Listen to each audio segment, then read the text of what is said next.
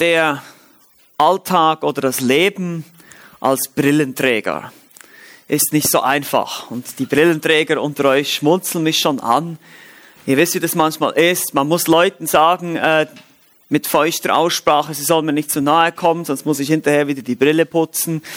Oder ich muss äh, den Kindern sagen, wenn, wenn sie dann kommen und so mit Wasser rumspritzen, so zum Spaß ins Gesicht, dann, ah, dann muss ich wieder die Brille abnehmen und die Brille putzen. Also es gibt da so ein paar Dinge, die Nicht-Brillenträger nicht kennen, ja, wo sie sich nicht identifizieren können damit. Und eine Sache ist vielleicht auch die, wenn du als Brillenträger wieder mal eine neue Brille brauchst, dann musst du zum Optiker gehen. Du brauchst neue Gläser oder eine neue Brille, weil die Sehstärke anders geworden ist, deine Augen werden schlechter.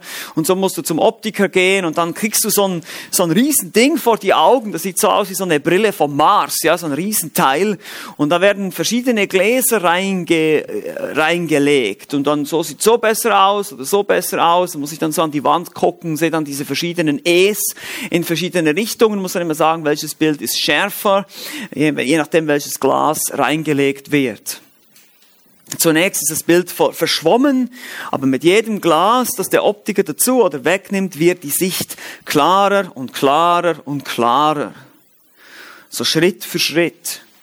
Und genau so baut Paulus hier diesen Eingangsgruß auf an Titus. Er, er legt diese Brillengläser gewissermaßen, diese verschiedenen Elemente, diese verschiedenen Aspekte des Evangeliums legt er uns vor, bis wir immer eine klarere, immer eine tiefere Sicht bekommen von dem Evangelium. Das Evangelium ist nicht einfach nur, Jesus ist für dich gestorben und will dein Freund sein. Da ist viel mehr dabei.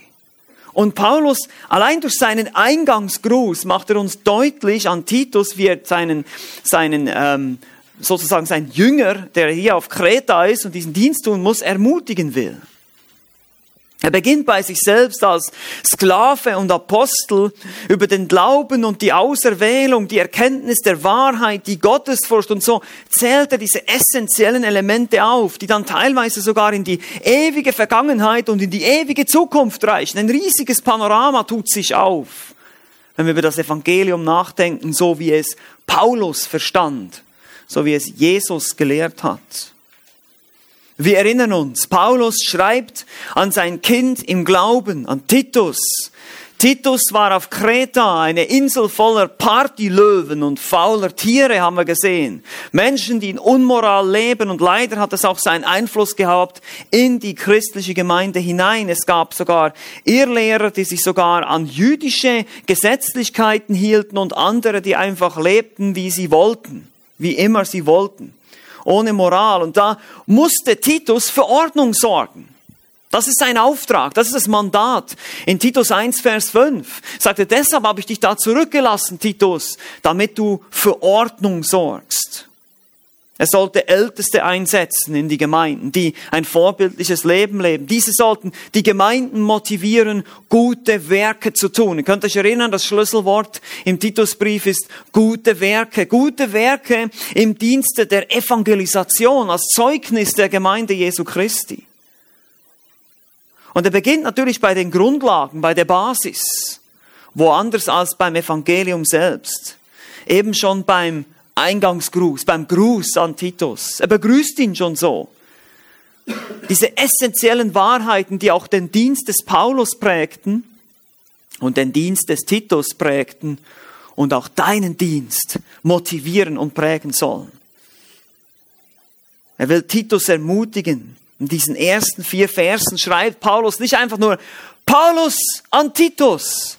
Nein, er, er klemmt, wie, gewissermaßen wie so ein Sandwich, klemmt er hier diese ganzen Wahrheiten, diese tiefen Wahrheiten über diese Botschaft, über diese Evangeliumsbotschaft dazwischen und grüßt ihn damit und ermutigt ihn schon von Anfang an, an diese Botschaft festzuhalten. Wir haben letztes Mal auch gesehen, es ging auch darum, die Autorität des Titus zu sichern, dass die Leute, weil dieser Brief wurde vorgelesen, dass die Leute wussten, das ist der Mann, der diese Botschaft verkündigt, auf ihn müssen wir hören.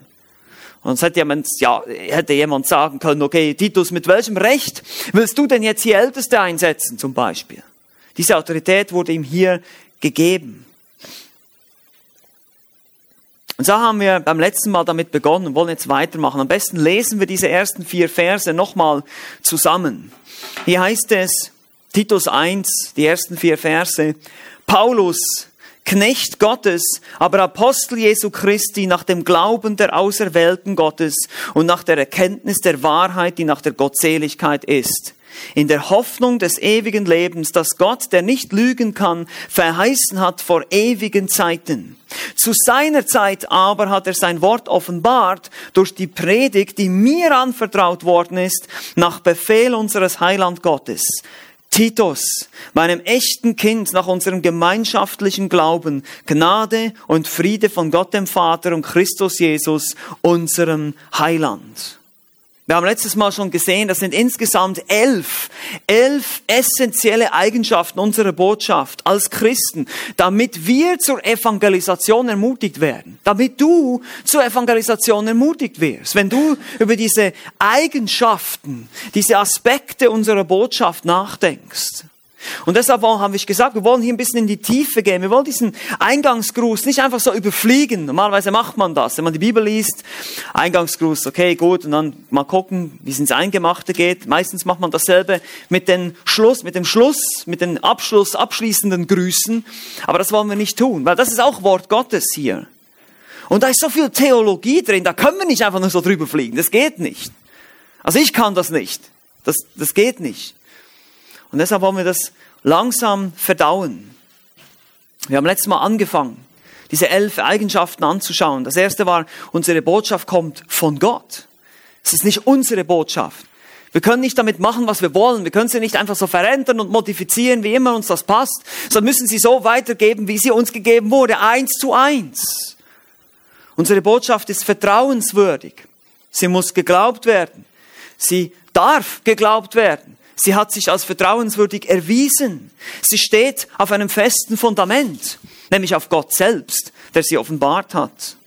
Und wir haben auch gesehen, unsere Botschaft ist sicher. Die Errettung gründet sich auf Gottes souveräner Erwählung zum Heil, nicht auf menschlicher Anstrengung, nicht auf meinen oder deinen guten Werken. Ja, wir haben gesehen, gute Werke spielen eine Rolle, aber nicht in der Errettung. Es ist allein ein Geschenk Gottes. Und deshalb, wenn du gerettet werden wirst, musst du Gott bitten, Gott, rette mich, weil ich kann es nicht selber tun. Ich kann mich nicht selber retten. Ich habe keine Chance. Ich verstehe dein Wort nicht. Ich bin blind und tot und absolut verloren. Und genau zu diesem, genau zu diesem Punkt musst du kommen. Du musst verstehen, wie verloren, wie absolut abgrundtief verloren du wirklich bist. Und erst dann wirst du zu Gott flehen und schreien und den Herrn Jesus bitten, dich zu retten. Die Botschaft ist sicher, weil sie hängt von Gott ab. Es hängt nicht von uns ab, ob wir in den Himmel kommen, sondern es ist Gottes Entscheidung, uns zu begnadigen. Da haben wir letztes Mal aufgehört, bei diesen ersten drei. Nun wollen wir uns noch weitere vier essentielle Eigenschaften anschauen heute und einfach weiter darüber nachdenken und diese wunderbaren Wahrheiten verdauen und motiviert sein. Viertens, vierter Punkt hier ist, unsere Botschaft ist wahr.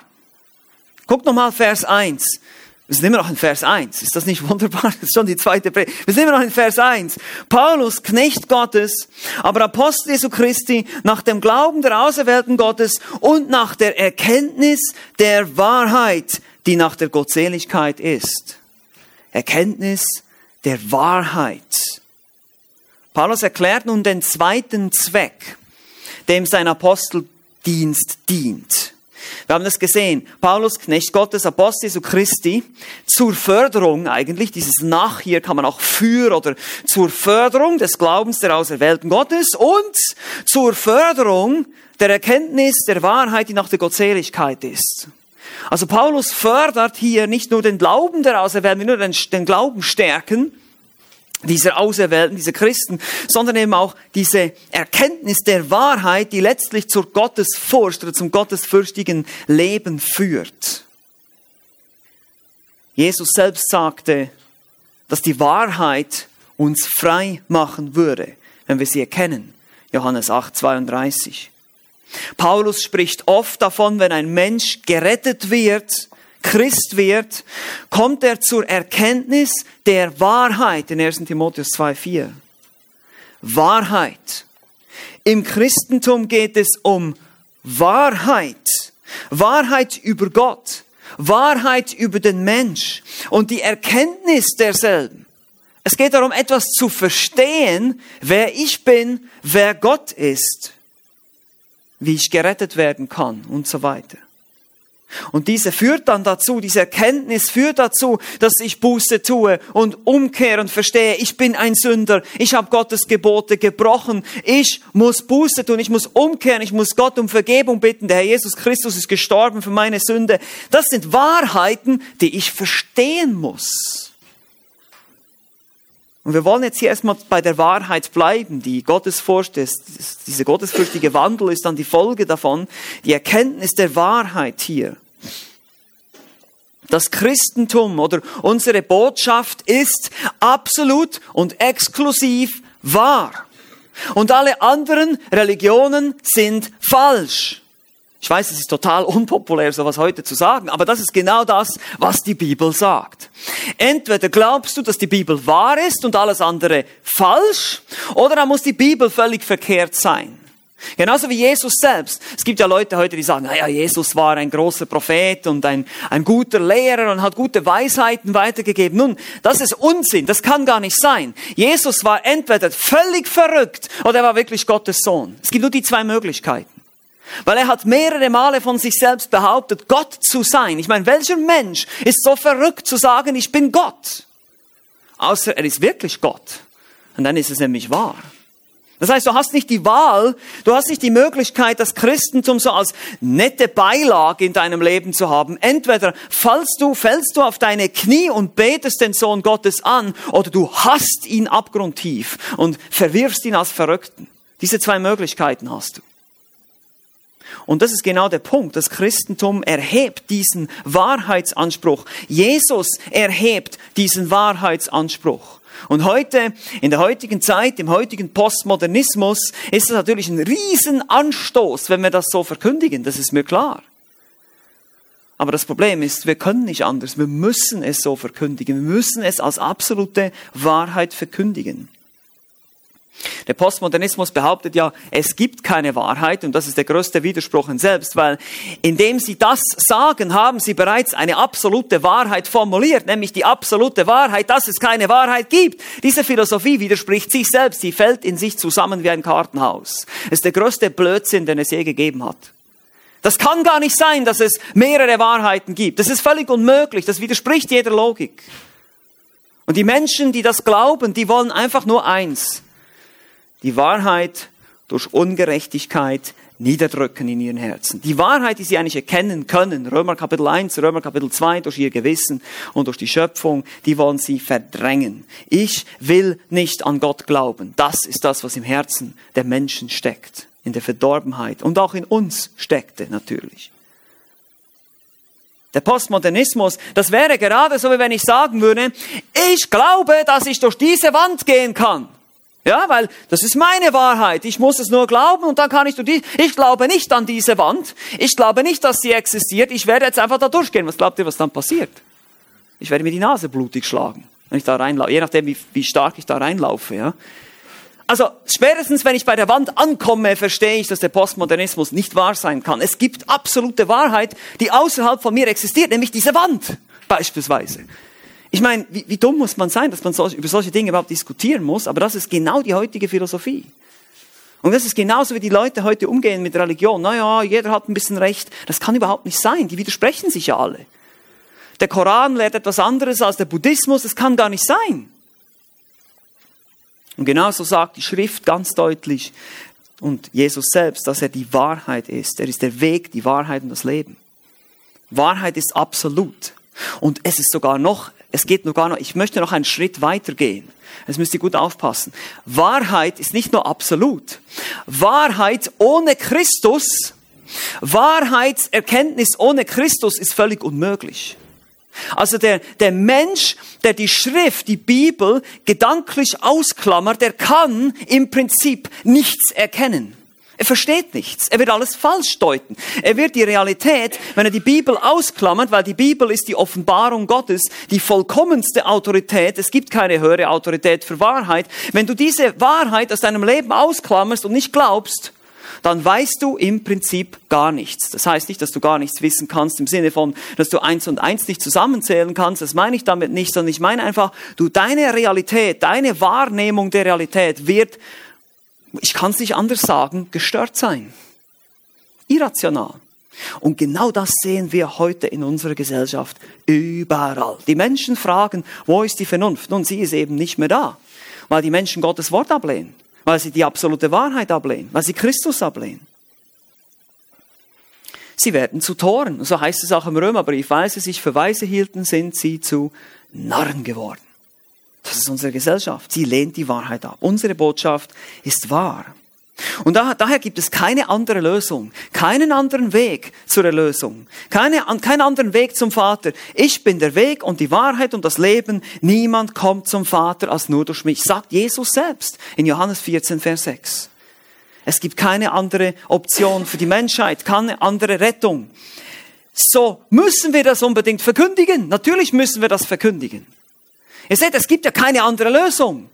Ich meine, das, ist, das, das legt eine ziemliche Verantwortung auf unsere Schultern, ist es nicht so? Wir haben die Lösung. Wir haben, wir, wir, also diese kleine Haufen hier von Leuten, wir haben die Lösung für die Probleme der Welt. Ist das, ist das nicht unfassbar? Warum ausgerechnet wir? Nun, 1. Korinther 1 beantwortet das für uns. Das Törichte hat Gott erwählt. Ja, also wir müssen uns gar nichts einbilden hier. Gott nimmt ganz schwache Menschen, um diese einzige Lösung zu verbreiten.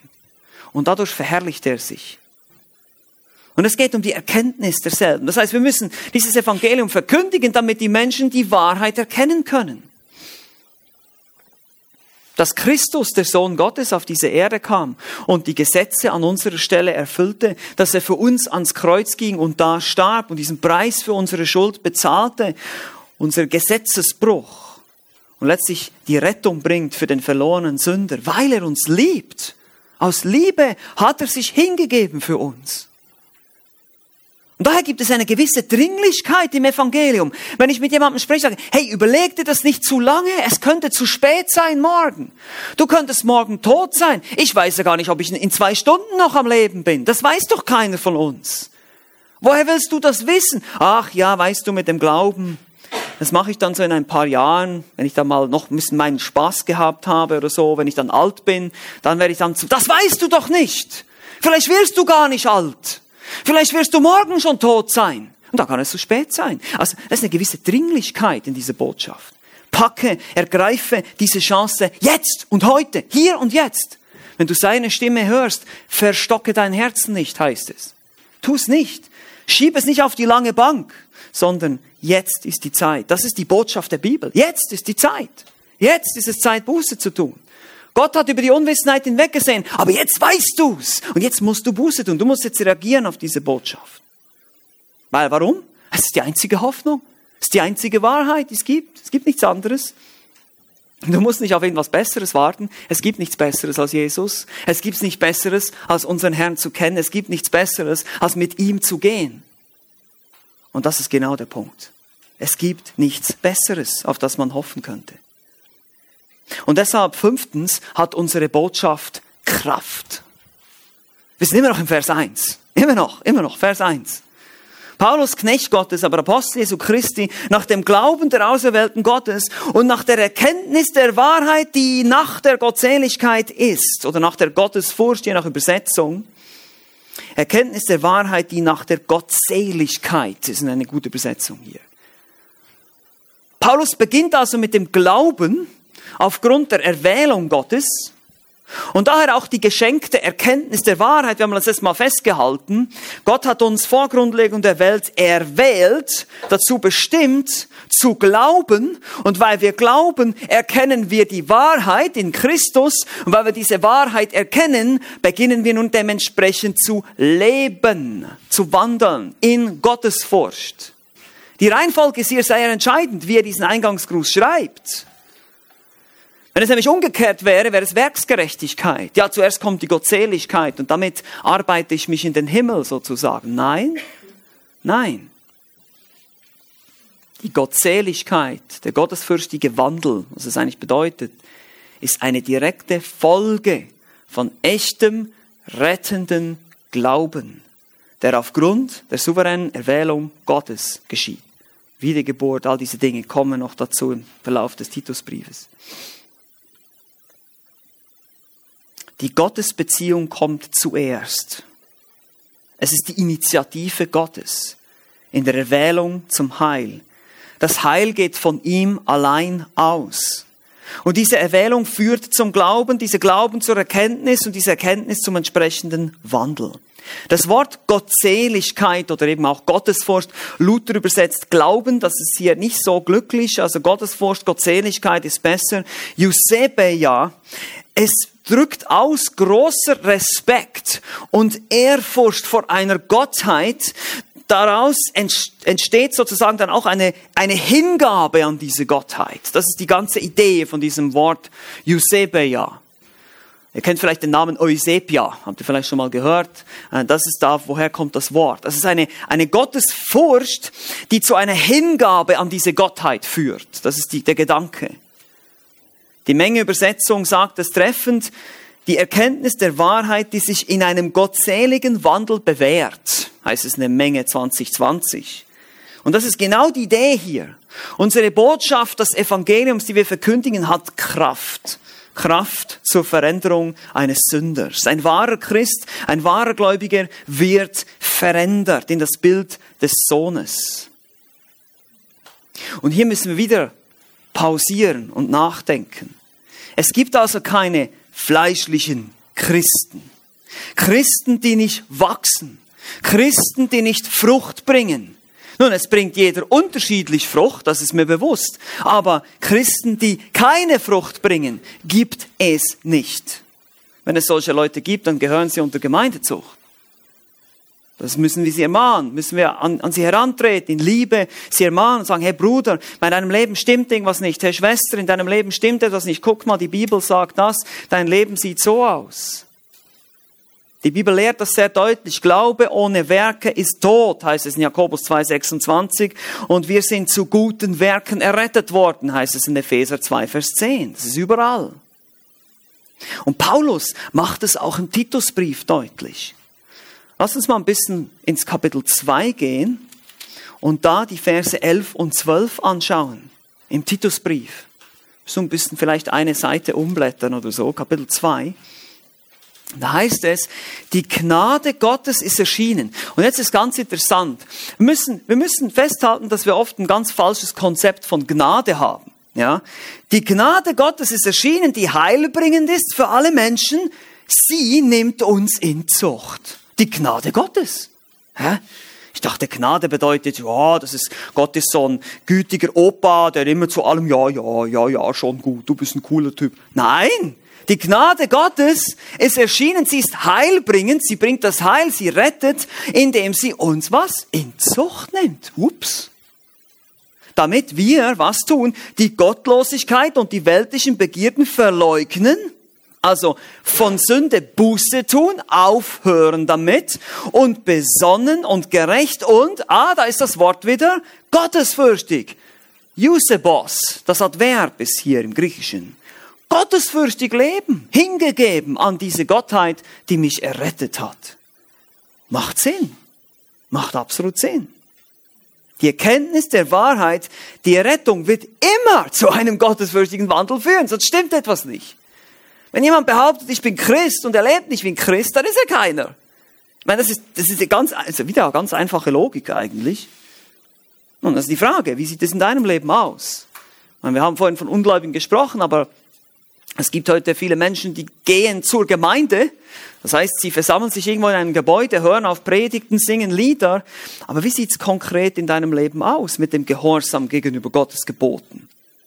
Und hier ist auch eine Dringlichkeit, sich selbst zu prüfen, zu nachzudenken. Okay, sieht man in meinem Leben durch diese Erkenntnis der Wahrheit wirklich eine Veränderung? Seitdem ich behaupte, Christ zu sein, gibt es eine Veränderung in meinem Leben, eine positive Veränderung natürlich, hin zur Gottesfurcht, hin zum Gehorsam, hin zur Liebe? Habe ich mich wirklich bekehrt? Das heißt, bin ich umgekehrt von meinen Sünden, den Rücken zugewandt und jetzt gehe ich in die andere Richtung? Diene dem lebendigen Gott. Das ist die Buße, der um, die Umkehr. Nicht einfach nur ein Ticket zum Himmel. Ja, ich habe jetzt Jesus hier noch so als Ticket zum Himmel. Nein, das ist billige Gnade. Gnade ist eben nicht unendliche Toleranz. Gnade ist eben nicht, dass wir sagen, ja, wir sind gnädig, wir tolerieren alles. Nein, können wir nicht, weil Gott tut das nicht. Gott ist gnädig, ja. Er will dir vergeben, ja. Aber er will auch, dass du nicht so bleibst, wie du bist. Stellt euch mal das Szenario vor. Ich, ich möchte euch das mal mit einem, mit einem Beispiel verdeutlichen. Stellt euch das mal vor. Da ist ein Mann, der, der ist in einem reißenden Wildbach, in einem Bergbach. Die können manchmal ziemlich anschwellen, wenn es Gewitter gibt in den Bergen. Ich weiß, ihr seid keine Schweizer. Äh, hier in Berlin gibt es nicht viele Berge, aber ihr müsst mir das jetzt einfach glauben. Reißender Wildbach und der ist hier in diesem Wildbach und der kann nicht gut schwimmen und er ist wirklich fast am Ertrinken. Und jetzt kommt da jemand und wirft ihm einen Rettungsring zu in letzter Minute, zieht ihn raus und, und dieser Mann kommt raus und bedankt sich von ganzem Herzen bei diesem, bei seinem Retter. Danke, dass du mich aus diesem Wildbach gerettet hast. Das wäre mein sicherer Tod gewesen. Vielen, vielen Dank. Und er dreht sich um und springt einfach wieder rein. ich meine, wer würde sowas tun? Wir Christen. Wir werden gerettet aus der Sünde und was machen wir? Wir springen wieder rein. Wie bitte? Leider sind wir Christen so doof muss ich zugeben, bekennen. Christus rettet dich nicht nur vor den Konsequenzen der Sünde, sondern vor der Sünde. Vor der Sünde.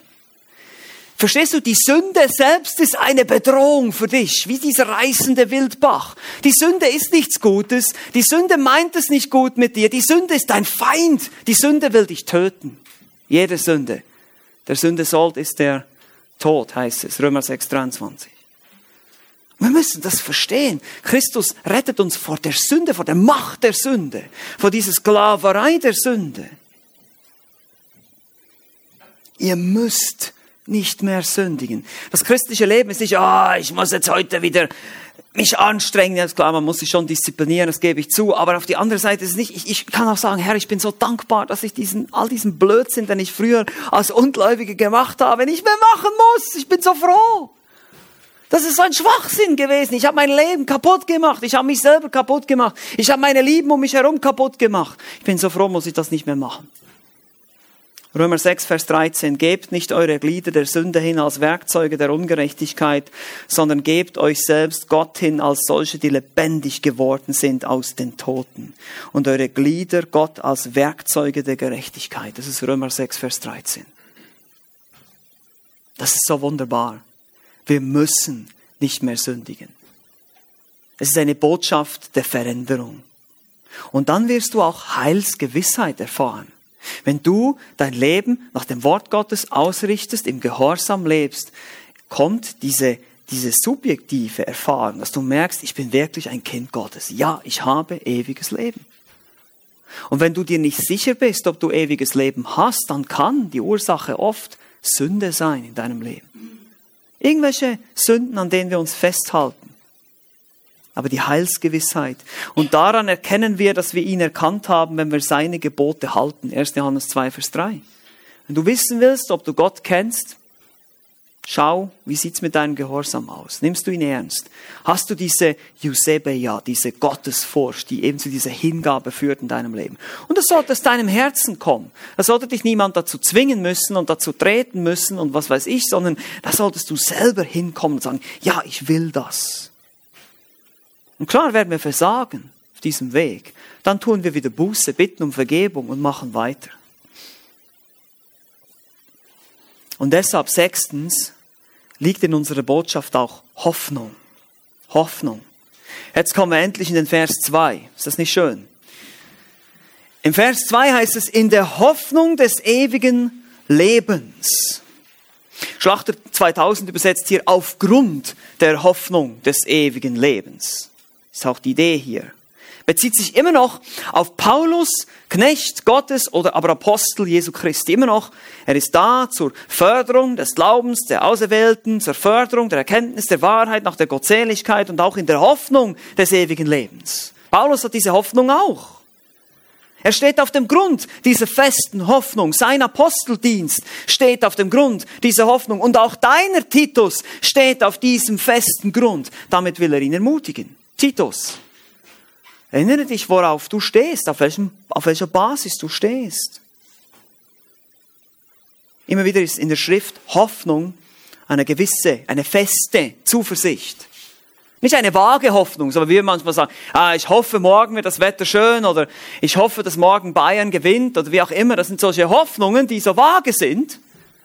Das ist nicht die, das ist nicht die Hoffnung der Bibel. Die Hoffnung der Bibel ist eine glückselige Erwartung der Erscheinung der Herrlichkeit Christi, heißt es in Titus 2, Vers 13. Da wird uns das Wort Hoffnung noch ein bisschen mehr entfaltet. Eine, eine feste Zuversicht auf diese Hoffnung oder in dieser Hoffnung, Hebräer 11, Vers 1.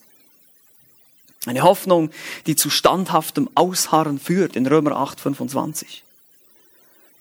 Warum ist das so? Nun, diese feste Hoffnung, diese Zuversicht basiert auf Gott selbst. Gott selbst.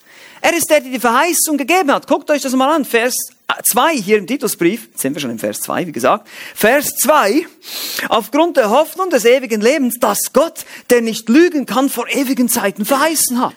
Diese Hoffnung ist so fest, weil Gott sie selber, äh, sich selber dafür verbürgt. Er hat sie gegeben. Der Gott der Wahrheit, der Souveräne, der Allmächtige, der unendlich weise Gott hat diese Verheißung gegeben. Derjenige, der nicht lügen kann. Und deshalb ist es eine feste Hoffnung. Nun, das, wisst ihr, was das Geniale ist bei Gott?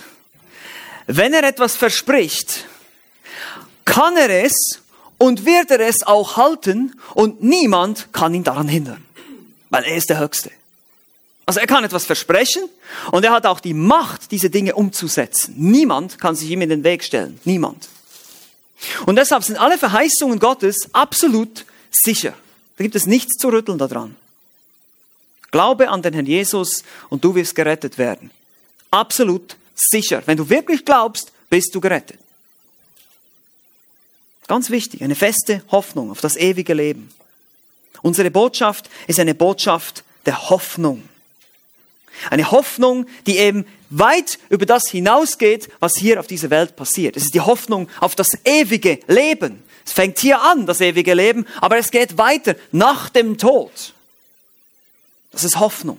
Das ist eine Hoffnung, die nicht hier auf irdischen Sicherheitsbedürfnissen basiert, auf irdischer Sicherheit, sondern auf himmlischen Wahrheiten. Unsere Gesellschaft wird zunehmend hoffnungsloser. Panik macht sich breit wegen einem kleinen Virus. Das ist ein typisches Beispiel heute. Coronavirus. Ich sage nicht, dass diese, diese Krankheit nicht gefährlich ist, aber ich sage einfach nur, man sieht deutlich, wie die Menschen keine Hoffnung, Angst haben, Panik haben, Hamsterkäufe. Ich, ich, die Leute sind verrückt. Warum? Weil sie keine Hoffnung haben. Das Leben, was sie hier haben, ist alles.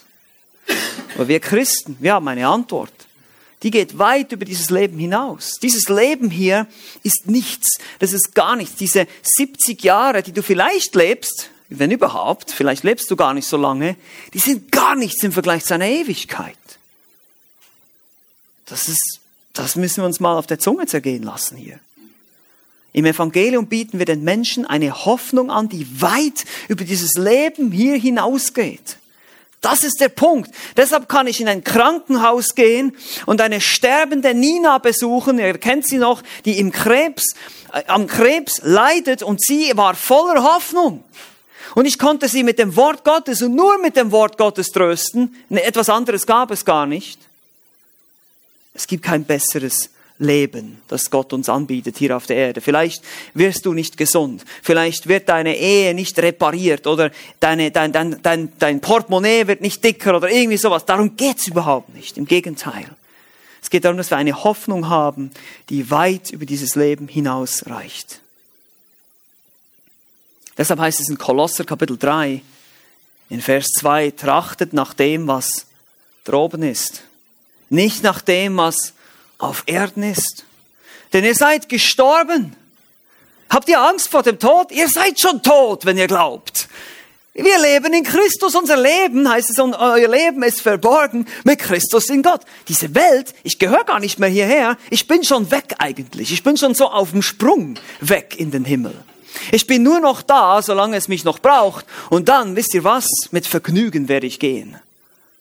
Weil was da oben auf mich wartet, ist hundertmal, tausendmal, millionenmal besser als alles, was mir diese Welt bieten kann. Und so muss ein wahrer Christ denken. Und wenn du nicht so denkst, dann bist du weltlich. Dann klammerst du dich immer noch an diese Dinge hier auf dieser Welt. Ja, ich möchte doch noch das erleben, ich möchte noch das haben und dieses erreichen und so weiter und so fort. Nein, musst du überhaupt nicht. Wer sagt das? Gott sagt das nicht. Du musst überhaupt nichts erreichen. Du musst nur mich kennen und das ewige Leben haben. Es ist eine Hoffnung, die alles andere übersteigt. Und die Frage ist natürlich wiederum für mich persönlich auch, die Frage, die du dir auch immer wieder stellen musst, ist, lebe ich wirklich so? Können Menschen um mich herum sehen, dass ich ein Hoffnungsträger bin? Das heißt nicht, dass ich immer gut gelaunt bin, dass ich nie frustriert bin oder irgendwas, das hat damit nichts zu tun, aber können Sie sehen an meinem Leben, bin ich jemand, der von einer Hoffnung getragen wird, die unabhängig ist von meinen Umständen?